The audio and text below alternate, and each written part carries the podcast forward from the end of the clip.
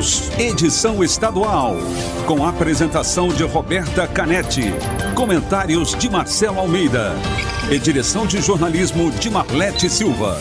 T-News. T-News. Oferecimento Alimentos Caldo Bom. Hashtag Cinquentou. Uma festa de sabor e novidades para comemorar os 50 anos da Caldo Bom. E farmácias Nissei. Nissei por perto. Verão certo com as melhores ofertas para você.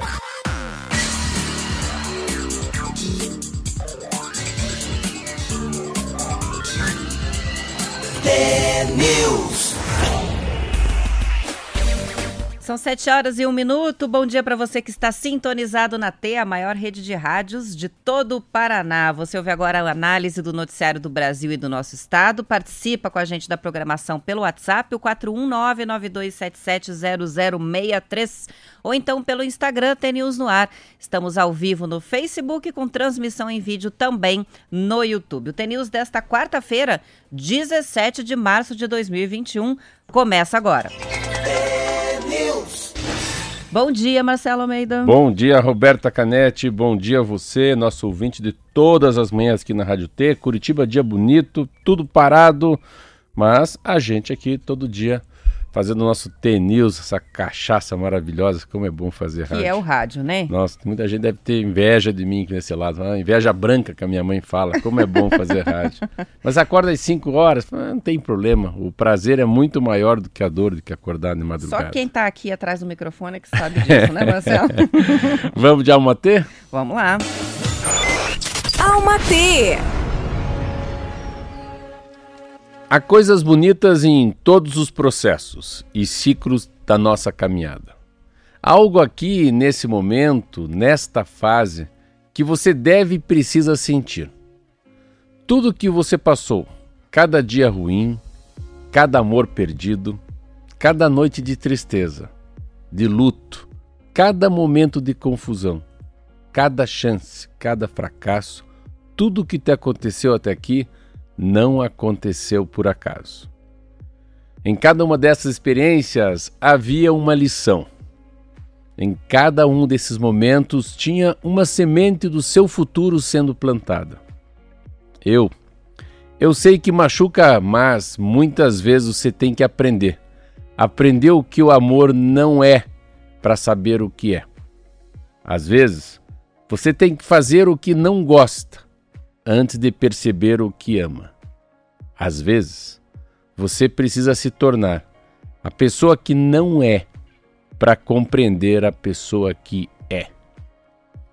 Adorei essa aí, hein? Arrasou. Vambora. São 7 horas linda, e 3 linda, minutos. Linda, linda essa aqui. né? Muito bonito Eu também mesmo. achei linda. Vi ela de madrugada. Falei, meu Deus Falei, olha que lição. Isso aqui passou dos limites. E Vamos vamos, para o noticiário, antes só mandando um abraço para o Enesilmo e a esposa Vânia, eles que são de Piraju, no estado de São Paulo, e que estão assistindo a gente no YouTube enquanto tomam café, assim como vários outros ouvintes fazem um agora de manhã. eles. Bom café. E depois de dois anos de investigações, uma operação de combate a fraudes tributárias no setor de café identificou desvios superiores a um bilhão de reais em impostos estaduais e federais num esquema de sonegação que envolvia negociações aqui no Paraná, em Minas Gerais, estado de São Paulo e também no Espírito Santo. De acordo com a Folha de São Paulo, esse esquema consistia na sonegação dos impostos e acreditação indevida do ICMS na compra e venda do café em grão cru, em vendas interestaduais. A operação colocou mais de 800 agentes da Receita Federal e da Receita Estadual, ou receitas estaduais, e também policiais ontem na rua para cumprir 220 mandados judiciais, sendo 35 de prisão temporária, 125 de busca e apreensão e 61 de sequestro de bens. Uma operação gigante. Segundo a Força Tarefa da Operação Expresso, Hum. esse é o nome da operação, só que devia ser com S, né, para combinar com o É, Café Expresso. Atacadistas e corretores de café da região de Londrina é que permitiam a torrefação do Estado, a compra de café em grão cru de duas formas. Ou destinando o grão com créditos fraudulentos de CMS para notas fiscais falsas ou simplesmente sem recolher os tributos. A mercadoria vinha de Minas Gerais e do Espírito Santo, era vendida por cooperativas e produtores dos estados envolvidos com as notas destinadas a empresas que não existem, as chamadas empresas de fachada. Com isso, as operações não tinham recolhimento do imposto sobre as notas falsas. Ao mesmo tempo, uma outra empresa do tipo lá em São Paulo emitia as notas falsas para atacadistas e torrefações paranaenses. Nos dois tipos de compra ilegal do café em grão, os destinatários do Paraná se beneficiavam com o crédito do ICMS das operações fraudulentas e desse imposto que nunca foi pago. As informações são folha, da Folha de São Paulo. Esses dados são, não vamos tentar explicar, né? Nota fraudulenta, ICMS, que não é, não é, é complexo, tão... né? De é, mas assim a gente tem que imaginar, a gente tem que pensar assim que isso aí é uma coisa de índole, isso é uma coisa de ética, né? Mas a coisa que eu fraudar ah, o fundo de garantia dos meus, dos meus funcionários, eu tenho 85, ou eu não pagar o IPTU, ou eu comprar uma farinha bem, mas bem vira-lata e falar que a farinha é francesa, ou vender um sanduíche de mignon no pão e não comprar mignon, comprar um colchão mole. Então a falcatrua ela é, ela é assim, ela é muito sutil e a pessoa começa a ter algum esquema de corrupção e vai se achando normal. Então isso aí pega um produtor, pega o segundo produtor, alguém tem nota falsa, alguém falou, ó, aqui em Londrina deu certo, vamos fazer com Minas, vamos fazer com São Paulo. Então essa é aquela coisa da permissividade, são as concessões, né? O cara vai fazendo concessões na cabeça dele em relação à ética, moral é, é a mesma coisa que, que trânsito. Não, mas sabe, o cara chega a multa na casa dele, ele esconde embaixo do tapete, fala que não recebeu. Não, não estava tão rápido. Então é o jeitinho brasileiro de ser. Mas o que mais me impressiona é pensar em quantos anos que os caras estão fazendo isso, para chegar numa operação desse tamanho. E essa operação expresso assim, uau! 200 agentes da Polícia Militar, busca e apreensão. Lembra muito um filme de 40 anos atrás que eu gostava de assistir, chama SWAT que a polícia chegava, quebrava tudo, entrava na casa, bomba, vai pro chão, aquela coisa toda, né? Tinha muito isso no Lava Jato, né? Chegava o japonês da Polícia Federal, né? Lembra do Lava Jato, de manhã cedo, Sim. na casa dos, dos grandões? 5 horas da manhã tocando a, cara, a campainha. A cara de, de, de cotovelo, né?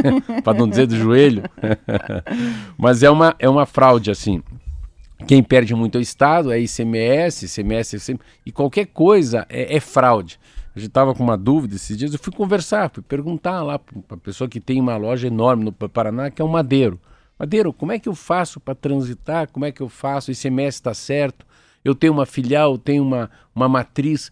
Tudo é muito difícil e complexo. Então, pensa quanta, quanta gente grande está por trás disso para imaginar como é que vai fazer para a Receita Federal, para a Receita Estadual não pegar nosso furo. Então, e o que mais me impressiona, às vezes, é um esquema de corrupção que envolve 200 pessoas e que não tem um que fala: peraí, aí não dá, né? Estou de brincadeira, que nós vamos pôr em, em risco o nosso nome, ou nossa família, ou nossa empresa, a empresa que era do papai, que era da mamãe. Então, você vê como existe né, uma, uma, uma chance ainda enorme de pessoas que, que burlam a lei, que roubam, que mentem, é aquela coisa da criancinha, né? Que ele fala, assim, né? Desde pequenininho, né? Eu tenho uma propaganda que eu adorava, assim. O cara chega em casa, ah, filho, vamos assistir aí. Eu falei, internet, eu fiz um gato no vizinho. Ai, era sensacional. Lembra disso, né? Era é, forte, né? É, parece assim. Não, não, parece que é mais ou menos assim. Ah, filhinho, o que aconteceu? Não, papai. Ah, eu peguei essa borrachinha do Joãozinho e não devolvi. Uma coisa assim na escola. O quê? Pegou a borrachinha do Joãozinho e não devolveu? Que absurdo. Aí chega a noite, filho, eu tenho aqui uns, uns DVD clandestinos que eu comprei lá no Paraguai, não paguei imposto, vamos assistir? Tipo assim, ah, é. Pô, eu não posso. Ensine pelo é, exemplo, pô, né? fala que eu não posso roubar lá, né? A borrachinha tá do vizinho. Mas tá usando. Então era uma era uma coisa do exemplo, que o exemplo vem de cima. Muito Depois não, não dá para exigir que o filho seja correto. É, resume tudo isso que você falou, né? É, é o exemplo e é, é, triste quando a gente vê uh, os esquemas, é, esses detalhes, essa sutilidade e saber que esse desvio corresponde a um bilhão de reais. É, e, né? a, e a sensação, esse um bilhão é um bilhão que falta aqui para os governos, falta para o Ratinho Júnior, falta lá para São Paulo. E uma coisa muito interessante é isso, assim, é, eu fico sempre pensando isso. O cara, a hora que vai dormir de verdade, fala, puta, mas será que o cara não. Meu Deus, e se me pegarem? Eu tenho um morro de medo de polícia. Se a polícia chegar aqui e eu ser estampado no Instagram, no Facebook, né? Eu com o braço para trás. É isso que as pessoas não pensam no filho, na filha. Pensa a filha na escola, a esposa lá fazendo a unha na manicure. Fala que mico, né? Todo mundo estampado nos jornais. 7 horas 10 minutos, um rápido intervalo e a gente já volta com mais notícias.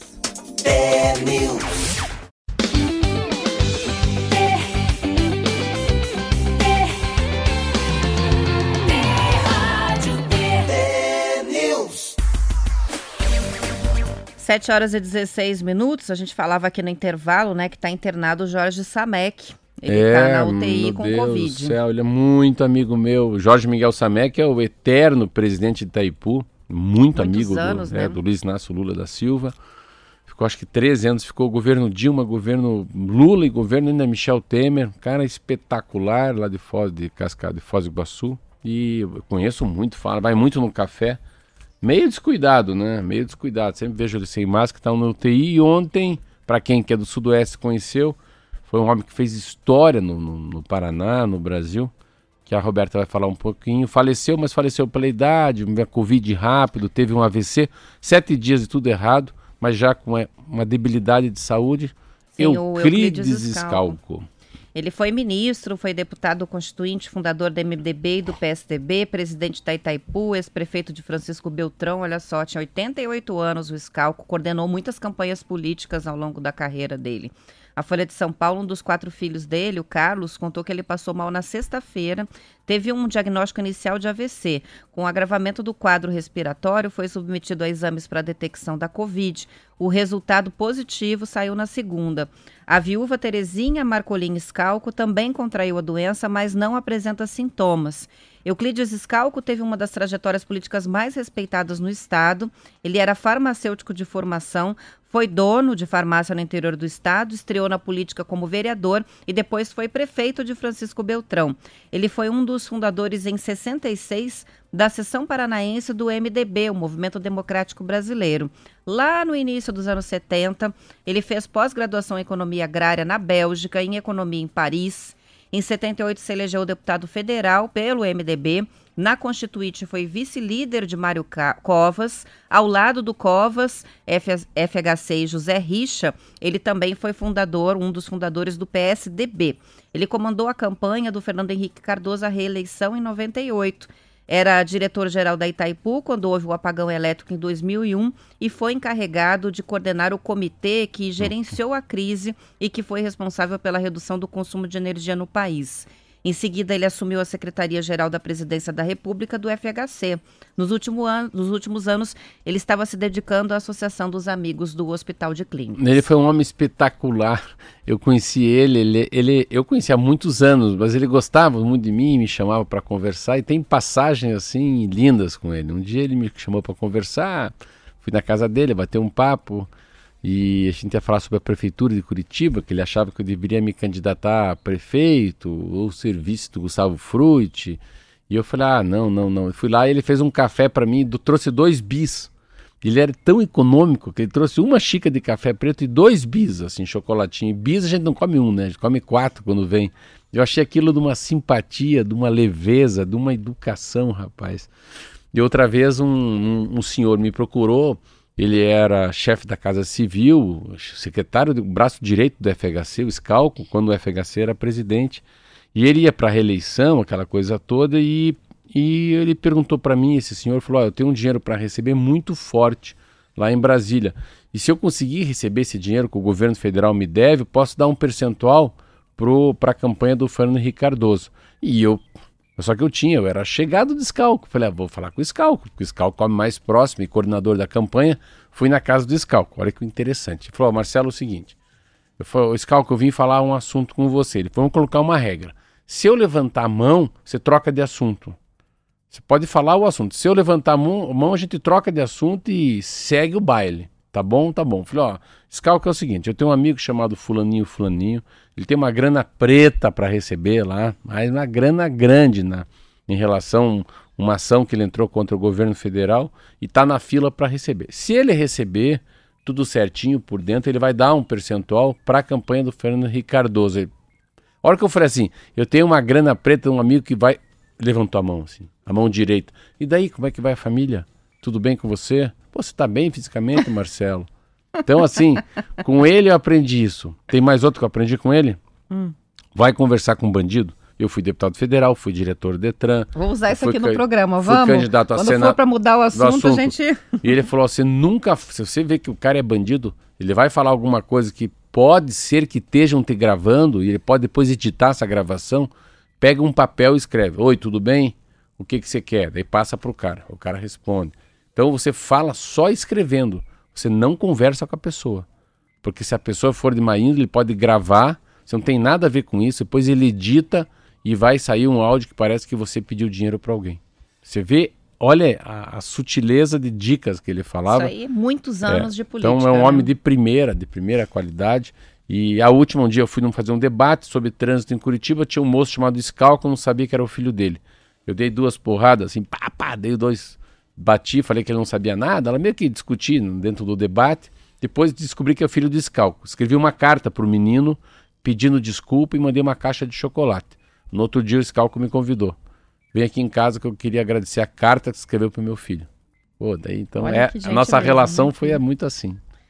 Uma peninha, né? Uma pena, mas... uma pena. Mas é, foi um homem muito importante. COVID, né? Ele foi o grande amigo do, do, do Richa, uh, do velho Richa, uh, se afastou do filho, achou que o filho não estava sendo um bom governador. Uma vez ele me disse que vou me afastar um pouco do Beto, porque ele é padrinho do Beto Richa, mas grande amigo do Mário Covas. Ele me apresentou Mário Covas, que foi governador de São Paulo, um cara espetacular também. E eu, braço direito por muitos anos do Fernando Henrique Cardoso.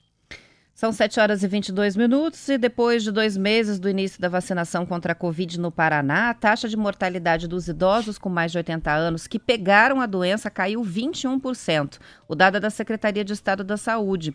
Nos primeiros 11 meses da pandemia, um em cada quatro idosos que contraía a Covid morria. Neste período, cerca de 11.500 pessoas com mais de 80 anos foram infectadas pelo novo coronavírus. 2.900 morreram, o que dá uma taxa de mortalidade de 25%. Esse percentual está caindo e já está em 20%. Além disso, os idosos com mais de 80 anos são a única faixa etária com redução no número de mortos no estado, que a gente sabe que está numa ascendente, né? O Paraná vacinou pouco mais de 4% da população. No grupo de idosos acima de 80 anos, que tem no estado 250 mil pessoas, 75% já receberam a primeira dose. As informações são do G1 Paraná. É, são os dados são maravilhosos, né? A, a, a Covid ela mata de todo mundo que pega, ela mata aí para baixo de 3%. Claro, quando pega os idosos, o que a Roberta acabou de dizer que cada quatro pessoas, 25% é um. Então, a quatro, quatro idosos para cima de 80, um chegou a falecer. Cada vez que vai avançando a vacina, vai aumentando o percentual de pessoas com mais de 60, de 70 anos de idade que não vão falecer. A vacina tem uma força muito grande em evitar a morte das pessoas, isso que é muito legal, né? Os casos mais graves ou gravíssimos, eles passam a ser graves. Os muito graves, entendeu? Ficam médios. Então é uma redução na gravidade e do tempo de intubação e principalmente tempo de UTI. E tudo isso é muito bom, né? Porque a UTI tem que girar um pouco mais rápido. Eu vi uma matéria de um jornal americano que fala isso. O problema também, às vezes, eu sei que eu falar coisas, cuidado do jeito que você vai entender. O, o, o, cidadão que, vamos supor que vai morrer mesmo, ele fica muito menos tempo na UTI, aquele que tem muita idade. Aquele moço que vai morrer também, a gente não pode prever o futuro, esse fica muito tempo na UTI. Então as UTIs, se a gente for fazer uma. tá rodando menos. Entendeu? Não. A pessoa está ficando mais tempo para sair de lá, ou as pessoas estão ficando mais tempo para acabar ainda falecendo. E isso tem um colapso na saúde. Então, é a primeira vez que eu vi no jornal as cidades que as pessoas estão morrendo na fila à espera de UTI. Esse tal do colapso, né? Então, a gente fala, por que, que não tem jogo? Por que não pode sair na rua, não pode viajar? Não. É que se tiver um acidente de, de trânsito... Se você bater você, o carro, você, você não, não, tem um Não tem hospital. UTI para você. Então, a gente tem que imaginar as centenas de, de traumas, né? O cara que cai no banheiro, o cara que cai da bicicleta, outro que leva uma facada. Então, todo esse lockdown que é feito no mundo é para reduzir o número de pessoas que vão chegar numa emergência.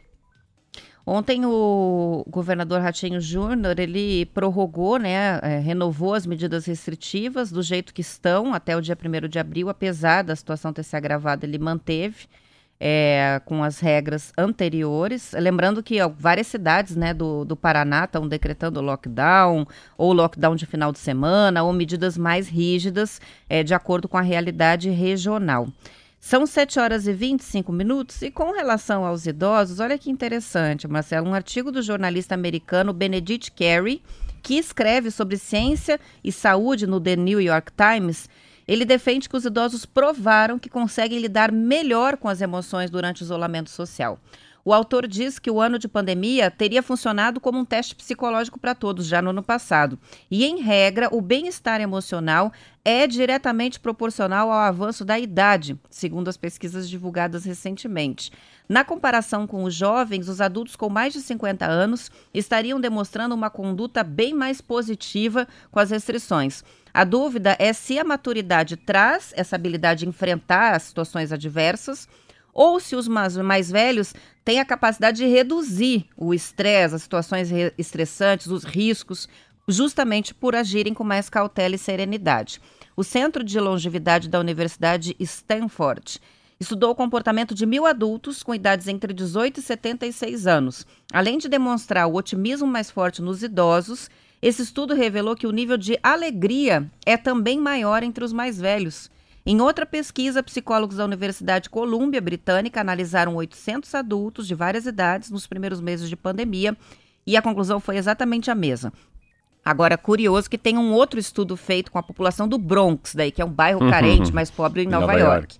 Vamos lá ver como é que estão os idosos. O que, que apareceu? O bem-estar, nesse caso, é, está mais associado não à idade, mas à rotina menos desacelerada. Porque os idosos que vivem com os filhos, cuidando dos netos, ajudando na criação das crianças, da hum. casa, ou que sustentam as famílias, esses estão tão estressados quanto os adultos mais jovens. É, é são, são pesquisas diferentes, mas assim, eu tenho 54, vou fazer 55. É óbvio porque a pessoa já viveu mais do que vai viver, então a gente começa a curtir muito mais o tempo, não deixa, não queima muito tempo. Eu perguntei, eu fiquei pensando assim, se eu conseguiria ficar 60 dias fechado num lugar. É óbvio que sim. Eu, principalmente porque eu sou analógico, então um livro, né, uma, uma estelinha para tomar às vezes, um suco de laranja, a, a, a diferença deve ser muito grande, mas é para os dois motivos, né?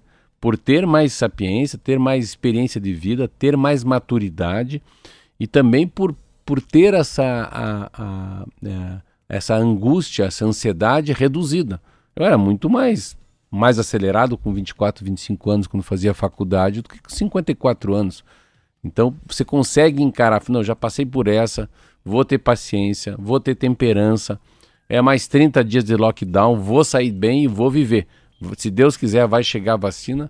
Então, mas, mas é assim, essa é conversa de vô, conversa de vó. Essa é a relação de irmão mais novo, irmão mais velho. Essa é a relação, às vezes, de um, de um novo empregado, de um velho patrão. É, puxa no colo, põe no ombro, bate no peito. Calma, calma que vai dar certo. Nada que uma noite bem dormida não melhore teu problema, ou nada que um bom tempo, chamado remédio, né, também não resolva essa tua inquietude. E vamos encerrando, se despedindo aqui da Chile, que é de Andirá, está participando com a gente. Temos aqui o Reginaldo é, dizendo o seguinte, que a mãe dele tem 70 anos, mora em Bandeirantes e precisa vir para São Paulo fazer prova de vida. Aí a passagem para o idoso é de graça, mas a empresa faz ela pegar um ônibus às duas horas da madrugada. Tem várias coisas que não fazem sentido, né? É, os idosos terem que se deslocar de ônibus para fazer prova de vida em plena pandemia é demais. É demais. Tem também a Rosana fazendo a pergunta que interessa: onde é que tem aquele café que faz na xícara? A gente vai ter que sortear esse, esse café que faz na xícara aqui, Marcelo, que o pessoal se interessou. Eu, ah, não trouxe, vou trazer amanhã. Vai Ó, trazer. Manda um abraço pro Painho, pro padeiro. Olá, bom dia, Painho. Um abraço para você via foto aqui. Os pães estão bonitos hoje, hein? É, o Painho tá, Parabéns. O Painho tá apaixonado. 7 horas e 29 minutos, estamos terminando a edição estadual. Continuamos no YouTube, também no Facebook para todo mundo mundo. Nas demais cidades, Rádio T agora transmite é, o noticiário local e amanhã a gente volta às 7 para todo o Paraná. Até lá. Até lá.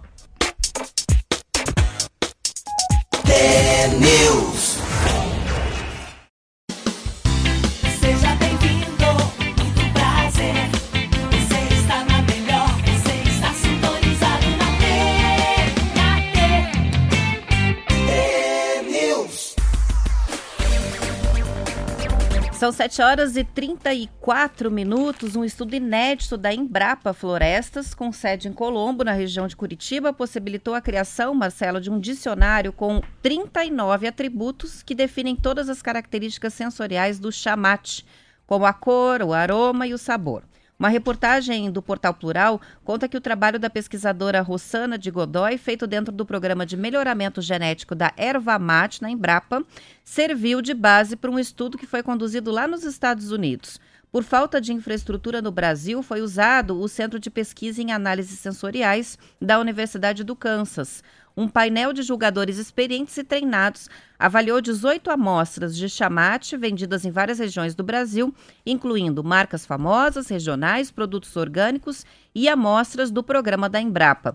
O chamate, de maneira geral, foi percebido como um produto de aroma e cheiro amadeirado, sabor adstringente, que amarra a boca, amargo, adocicado, com notas de especiarias como cravo da Índia e ervas verdes. Mas a bebida ganhou uma lista de atributos variáveis, 39 índices, assim como já acontece no mundo do vinho, do café, da cerveja, que a gente ouve falar, os sommeliers, né, que avaliam. O dicionário tem características do mate como a sensação trigeminal adstringente, Deus, ou metálica ou defumada. E aí também tem itens assim, aroma de cinzas, papelão floral ou amadeirado. Meu Deus, a gente não sabe se está falando Chique. de... A gente não sabe se está falando de perfume, de vinho, né, de café é. ou de... falou bem a verdade, ó. Perfume, que fala essa tal da aromatização, né? Harmonização, Harmonização. com a comida. É. Mas eu, eu tive uma experiência muito linda com erva mate. Primeiro que erva mate é isso. Você falou uma coisa muito interessante, porque a gente vê uma dedicação ou vê mais exposição, né? Nas mídias sociais, nos jornais, nas TVs, na TV, de, de sommelier. Você vê, eu tenho alguns jornais no Brasil, igual Valor Econômico, que todo final de semana sai uma matéria só sobre sommelier. Vamos ver, eu estou aqui, um aqui, aqui. Se eu abrir aqui, vai ter sommelier. Então é sempre falando, explicando, mas mais do que isso, eu não tomo vinho. É decodificando aqui, ó, regiões fora do radar. Para quem não abre mão do tomar um bom vinho no velho mundo, e vai aqui a história do vinho, vinhos tradicionais da região. Então, o que, que eles têm? Quando você fala de café, também café tá um boom, assim, né? Ah, é adocicado, é aromatizado, esse aqui é café castanho, esse aqui é café... Ah, esse aqui é um blend de café. Também as maneiras com que se tira café, igual eu vou trazer amanhã aqui, né? Você faz um café coadinho, um café press, um café French, um café é, que agora essa, essa, toda essa coisa do Japão, que eles vêm com, uma, com um modelo diferente de filtro, sabe? O tempo que o café tem que passar, a temperatura da água, com bolinha, sem bolinha, tudo é muito legal. E agora você vem para erva mate. A erva mate é um troço só. Eu fui na Embrapa, fui na Embrapa, isso mesmo, fui na Embrapa falar sobre erva mate e depois fui ter, conhecer erva mate por dentro. Você, erva mate você faz broinha de erva mate, você faz pão com a erva mate, você tem o chimarrão, você tem os chás, você tem quente, você tem frio, você tem como então, tem tanta maneira de extrair da erva mate produtos assim sensacionais que são pouco explorados. Você vê, e a erva mate tem uma coisa que é muito linda, que eu, eu acho sempre linda a gente falar, e no Paraná há a possibilidade de falar de duas coisas. Da história do café e da erva mate como uma história da nossa identidade, como uma história da nossa, sabe, da nossa, do nosso jeito de ser porque fez parte, de alguma maneira, isso foi muito importante na vida dos nossos avós ou na vida dos bisavós. Então, meu avô casou com a filha do Fido Fontana, que era o homem mais rico do Paraná em 1903, que ele era o neto do Barão do Cerro Azul. Então, família Fontana e família Leão. Você vê, a primeira vez que teve um transporte público em Curitiba, ele saía aqui do Batel e ia até lá perto do Cabral, ali perto da, da do Colégio Estadual que é a rua João Galberto, que chamava-se Estrada da Graciosa. Então, se você vê, até o urbanismo, a mobilidade, ela veio das famílias, dos barões da erva mate. Depois você pega o Paraná, o Paraná, ele, a grande mudança do estado do Paraná, o café mudou a maneira de governar o estado, porque nós só plantávamos café. Aí vem uma geada, acaba com o café, graças à geada em cima do café, que o Paraná conseguiu ser um estado que é hoje. Copacol, Coamo, trigo, soja, é, cadeia de proteínas. Então é muito legal. Nossa, você começou a falar aqui, eu falei, meu Deus. Só que tem uma coisa, eu sempre digo, Quem é fanático por Ferrari, o outro é fanático por rádio, o outro é fanático por café. Para pegar as pessoas, a gente tem que ter uma, uma linguagem mais fácil, assim, menos doutorado, menos PhD naquele assunto, porque a gente não entra, né? Você vê, eu às vezes fico vendo vinho, eu tenho uma dificuldade enorme de entender o que, que eles estão falando. Aí eu faço cara de inteligente. que Daí nem eu, a sua avó é. falava é, para você fazer. Faz cara de inteligente. Faz cara de inteligente. É, aí eu viro o copo de vinho assim e faço assim, ó. Nossa, que vinho, né? Deve ser um charlot. Nem sei que é charlot. Finge que sabe. É, cerveja é a mesma coisa. Eu não bebo, né? Às vezes cara... Você só sabe duas coisas. Se é bom ou se é ruim. Se é bom ou se é ruim. É, e assim, para mim, se é amargo é ruim. se é docinho é bom. Tá bem. Olha só, a gente está com problema aqui na transmissão. É, estamos ah, transmitindo acredito. Cascavel em Curitiba. O pessoal tá, tá mandando muito, várias mensagens, muitas mensagens chegando também pelo, pelo YouTube, pelo Facebook. Mas nas redes sociais a gente continua transmitindo a programação aqui até. Não estamos no rádio, então. Não. Não, eu não fico em mídias sociais, eu vou embora então. Eu não tenho Facebook, eu não tenho Instagram, então me... é, Marquinho. Assume minha cadeira aqui. Venha falar, pô. Fala da vida, cara. E a gente tem alguns ouvintes que estão colaborando com, inclusive com fotos enviadas aqui. Chega a mensagem, é ouvinte final de telefone 1979 em Irati, chovendo, tem acidente. Ele disse que agora tem acidente em Palmeira. Um ônibus bateu na traseira de uma carreta carregada, mandou inclusive as fotos da interdição. Então a rodovia agora está com a pista ainda interditada para remoção dessa carreta. E chegou aqui uma mensagem de um ouvinte que é o Lucas falando sobre um assalto na Copacol em Iracema do Oeste. Ele inclusive mandou fotos que eles colocaram algumas coisas na pista para furar o pneu do caminhão e fazer com que ele parasse. Aí ele falou: fiquei parado com o pneu furado, tiraram no meu amigo, tá contando aqui. Caramba. Ele venciou aí uma situação. Será Lucas, que é de ontem de hoje isso? É, pelo jeito foi durante a madrugada. As fotos são é, noturnas, então pelo jeito foi durante a madrugada.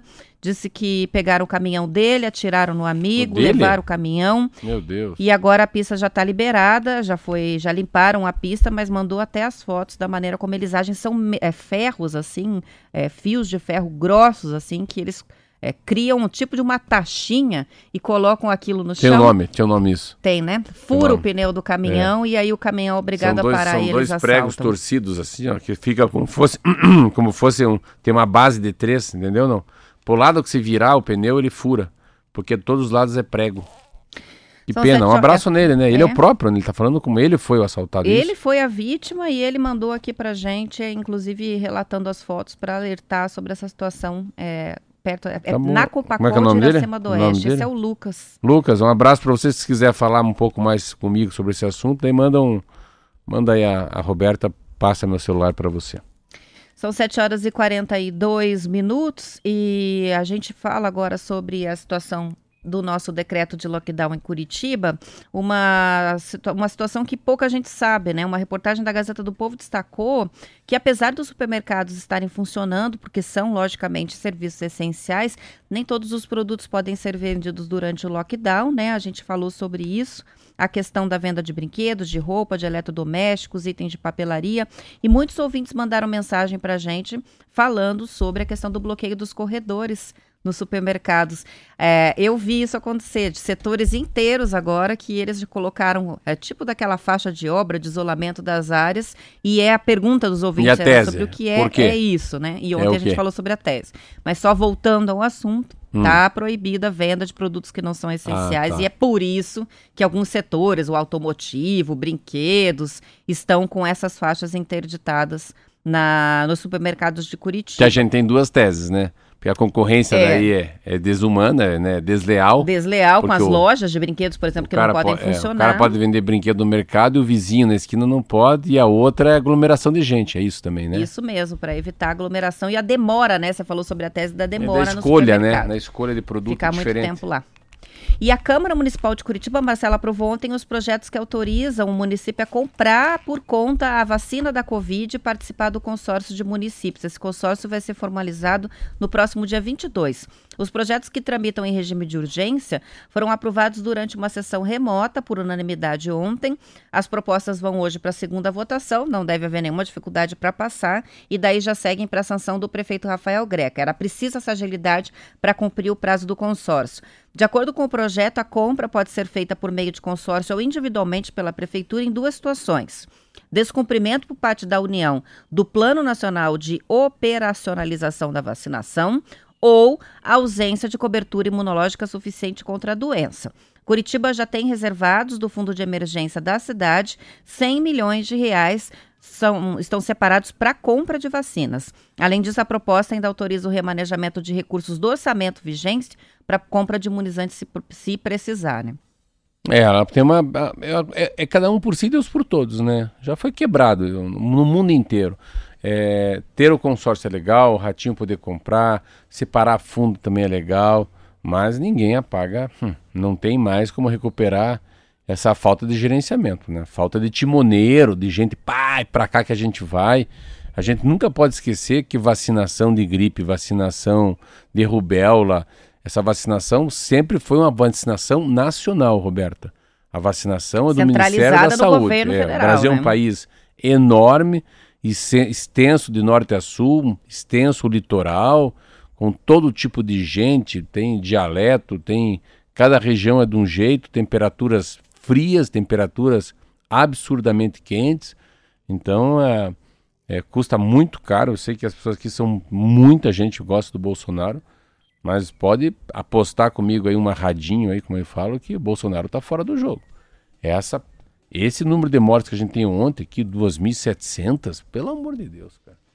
Você vai pegando muito, vai, vai nos agoniando, assim. Eu, eu, então, eu tenho muita gente na UTI, eu perdi muito amigo, tenho, vou perder mais amigos. Não é nem 700, é 2.841 mortes então, em 24 horas. Então não deu, assim, é... Paraná sabe? também batendo recorde, 310 mortes em 24 horas. É, em 95 cidades. É, e uma coisa que é interessante do Brasil, que também tem que pôr, né?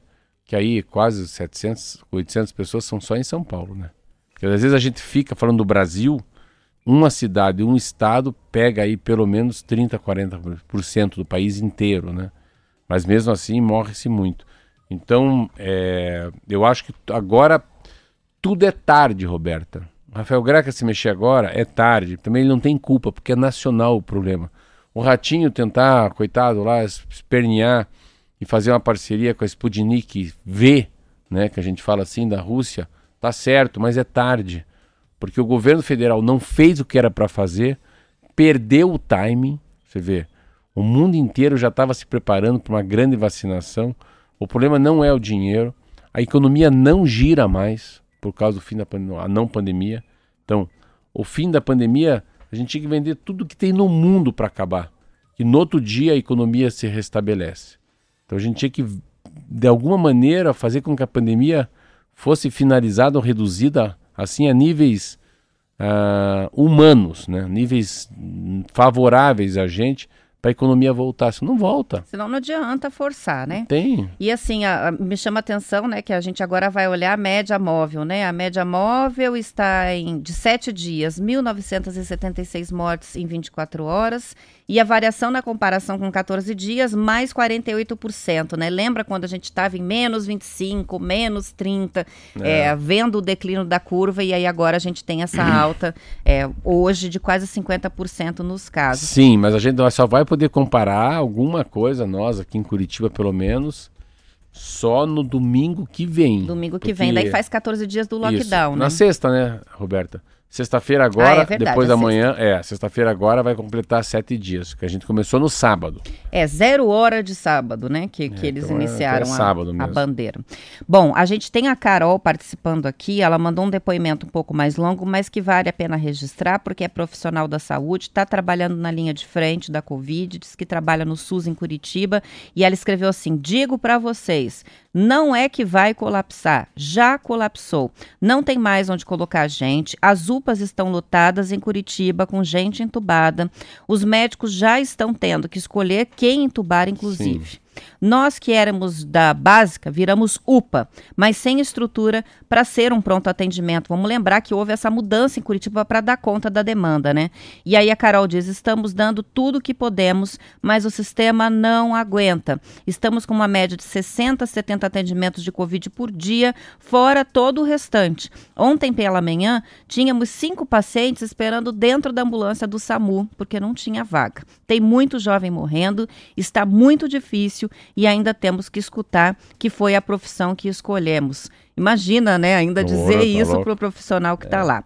Enfim, é, ela diz que está com muito medo, que é, as pessoas devem se cuidar, que ela que está lá vendo, né, o que está acontecendo no funil, né? O que está acontecendo Meu nessa Deus. linha de frente do atendimento, está fazendo esse apelo que eu reproduzo aqui porque acho bem importante que as pessoas saibam, né? Essa visão de dentro do sistema. É, e é, é, é um recolhimento diferente, assim. Eu, eu me recolhi, eu me recolhi.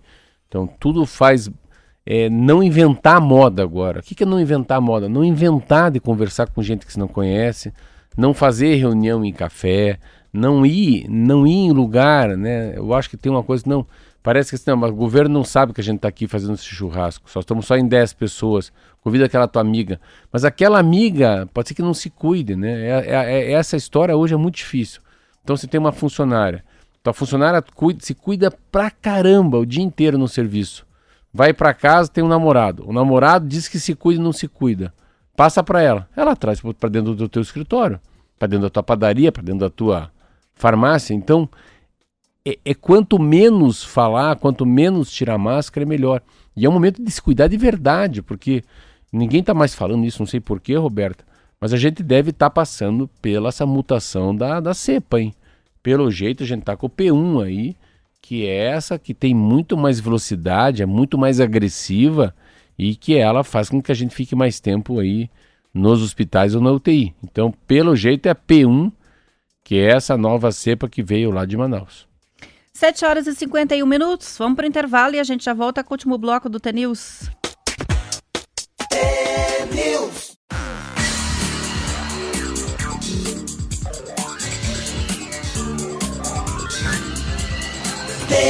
News. São 7 horas e 53 minutos. Vamos falar sobre a questão do desperdício de alimentos. Uma pesquisa lançada este mês mostra que 931 milhões de toneladas de comida, alimentos, ou 17% do total disponível para os consumidores em 2019, foram para o lixo, nos domicílios, nos varejistas, restaurantes e outros serviços alimentares. O peso do desperdício global, Marcelo, de comida equivale a 23 milhões de caminhões de 40 toneladas totalmente carregados que, se enfileirados, poderiam dar sete voltas Meu na Terra. Deus, eu não consigo eu calcular não, eu não isso. Eu não sei quem faz essas contas, adora fazer isso. não sei quantos campos de futebol, futebol. dá. O estudo global Índice do Desperdício de Alimentos foi desenvolvido pelo Programa das Nações Unidas para o Meio Ambiente e aponta que a maior parte do desperdício acontece dentro das casas onde são descartados 11% do total dos, dos, alimentos. Os restaurantes desperdiçam até menos dos consumidores em casa, 5%, e no varejo, 2%. Ouvido pela revista Globo Rural, pesquisador da Embrapa, Gustavo Porpino, que colaborou como revisor desse estudo da ONU, chamou a atenção para o fato de que até agora se acreditava que o desperdício acontecia principalmente nos países ricos, mas isso não é verdade. Nos países de renda média baixa, o desperdício estimado nas famílias é até maior do que nos países de alta renda. Isso se dá porque as pessoas mais carentes têm dificuldade de planejar as compras, às vezes não têm os meios para preservar os alimentos e aí perdem. É, é uma, um primeiro que você tem deve ter um desperdício maior porque você tem uma capacidade de comprar mais, né? Vamos pensar isso há 100 anos atrás, 100 é muito, 50 anos atrás. Tem produtos assim também, tem muitos produtos que se compra hoje que, que acabam sendo. não são perecíveis, né? Não são perecíveis, é. Que levam muito tempo para estragar. Então tem um armazenamento, tem um desperdício. Primeiro que tem um excesso de compra, né? A gente nem. Gente tem tanta coisa que a gente nem abre, compra muito pelo rótulo.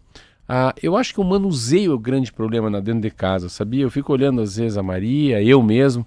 É, claro que uma, uma padaria, um restaurante, um buffet, as pessoas tenham cuidado porque senão eles não vão ganhar dinheiro. Então eles não podem desperdiçar muito, né? Tem que ter um pouco dessa coisa, despesa, receita, almoxorifado, estoque. E a coisa que em casa a gente não tem. Ficar pensando, ah, vamos ver como é que tá o armário, Kiki. Você, o Kiki e o Léo. Vai ficar olhando lá quantas latas de leiteninho tem. Vai pro mercado e compra. Depois se sobrar, sobrou. Então tem uma. Eu acho. Depende, né? Depende. É. A dona de casa, geralmente, eu, por exemplo, é, penso pelos cardápios e a gente sempre aproveita o que sobra e uh, se tem boa cozinheira de casa é aquela que sabe aproveitar o que tem na geladeira, certo? Então faz Mas... um omelete, cria uma torta de pão, usa o que está lá. Geralmente quem fica em casa e cozinha em casa todos Sim. os dias por hábito, tem um pouco mais de facilidade de fazer essa logística do que, que precisa ser comprado, do que está faltando não está faltando, é, porque está todo mas dia Mas eu contato, acho que não né? é também, porque assim, eu sou o rei do, da sobra, mas sou o rei da sobra. Então, ah, é? eu vou te dizer para mim que eu, eu também acho que deve ter muito rei da sobra que requenta. Eu requento, adoro empadão no outro dia, eu adoro comer um peixe grelhado que eu guardei dois dias, lá um salmão essa semana. Eu pedi o salmão sexta-noite. Eu fui comer o salmão domingo à noite, mas tudo bem fechadinho, embaladinho. Eu acho que o desperdício também é muito na hora de manusear, de fazer, de cozinhar, de cortar, de, de empanar, e não tanto assim, fez comida a mais. Eu acho que dentro das casas uh, você não faz sobra muito de comida, mas você se desperdiça muita comida, você joga a comida in natura fora, você não sabe cortar um peixe, aquele pedaço de carne podia ser reutilizado. É, quem não sabe cortar carne joga metade fora. Uhum. Isso é um fato. Mas é assim, os números são muito grandes sempre. É igual a história da, da, da agricultura. A cada, imagine, 25% de tudo que o cara colheu. O cara tem assim, tem um campo, o que, que tem aqui? Tem soja. Temos 100 sacas de soja. 25 sacas de soja são perdidas desde o momento que começa a colher até chegar no Porto Paranaguá. Então, esses dados também são legais. E é a mesma coisa para o desperdício de comida. 7 horas e 57 minutos. Marcelo, tá bombando aqui a nossa promoção do Radinho no Facebook. Uma pera, vamos voltar acirrada como é que vai as ser? fotos. As fotos estão lá na nossa galeria, é um álbum que está em destaque e publicação fixada lá no Facebook. É só entrar no Quem que vai escolher? Ar. Os ouvintes têm que convidar os amigos para curtir as fotos, porque ah, tá. tá lá para curtir. Então, ó, tem gente com Tô vendo aqui, ó. William Pontarolo de Guarapuava, 125 curtidas.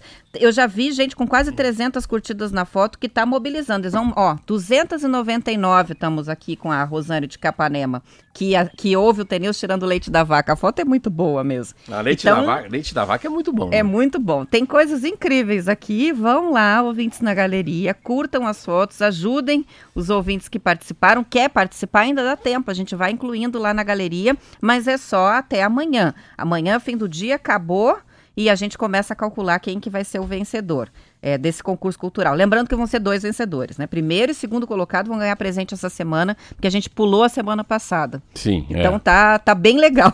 As fotos estão muito boas, tá lá Bezerrinho, muita gente que ouve dirigindo caminhão. Olha que legal. Tem gente que toma café da manhã dentro do caminhão com o radinho do lado.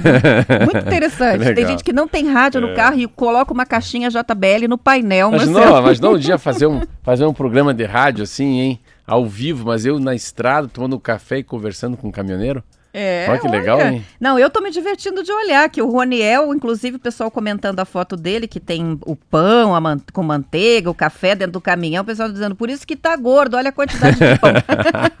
o pessoal tá brincando e tá bem divertido. Confiram lá, amanhã a gente volta às sete em ponto. E uma ótima quarta-feira para todo mundo e até lá. Até amanhã. Tchau.